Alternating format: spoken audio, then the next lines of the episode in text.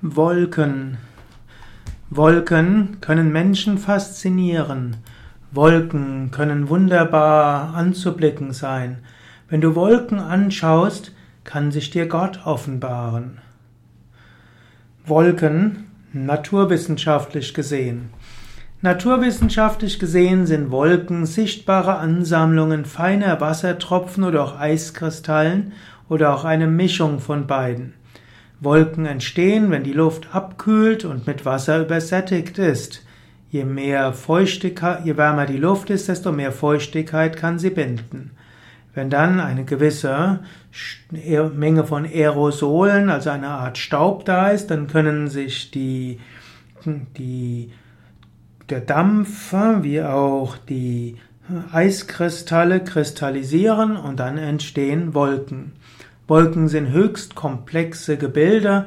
Wolken sind nicht einfach nur ja, abgekühlter Wasserdampf oder abgekühlte Luftfeuchtigkeit, dann wird sie nämlich einfach nur runter, runterfallen, sondern Wolken sind hochkomplex. Es braucht also Aerosole bzw. eine Art Staub. Daran müssen sich äh, äh, Dampftropfen andocken und manchmal eben auch Eiskristalle. All das zusammen werden dann Wolken.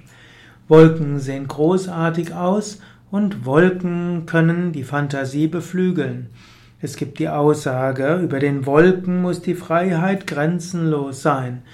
Wolken kannst du anschauen und du kannst sagen, so wie Wolken vorbeiziehen, so werden auch schlechte Gemütszustände vorbeiziehen.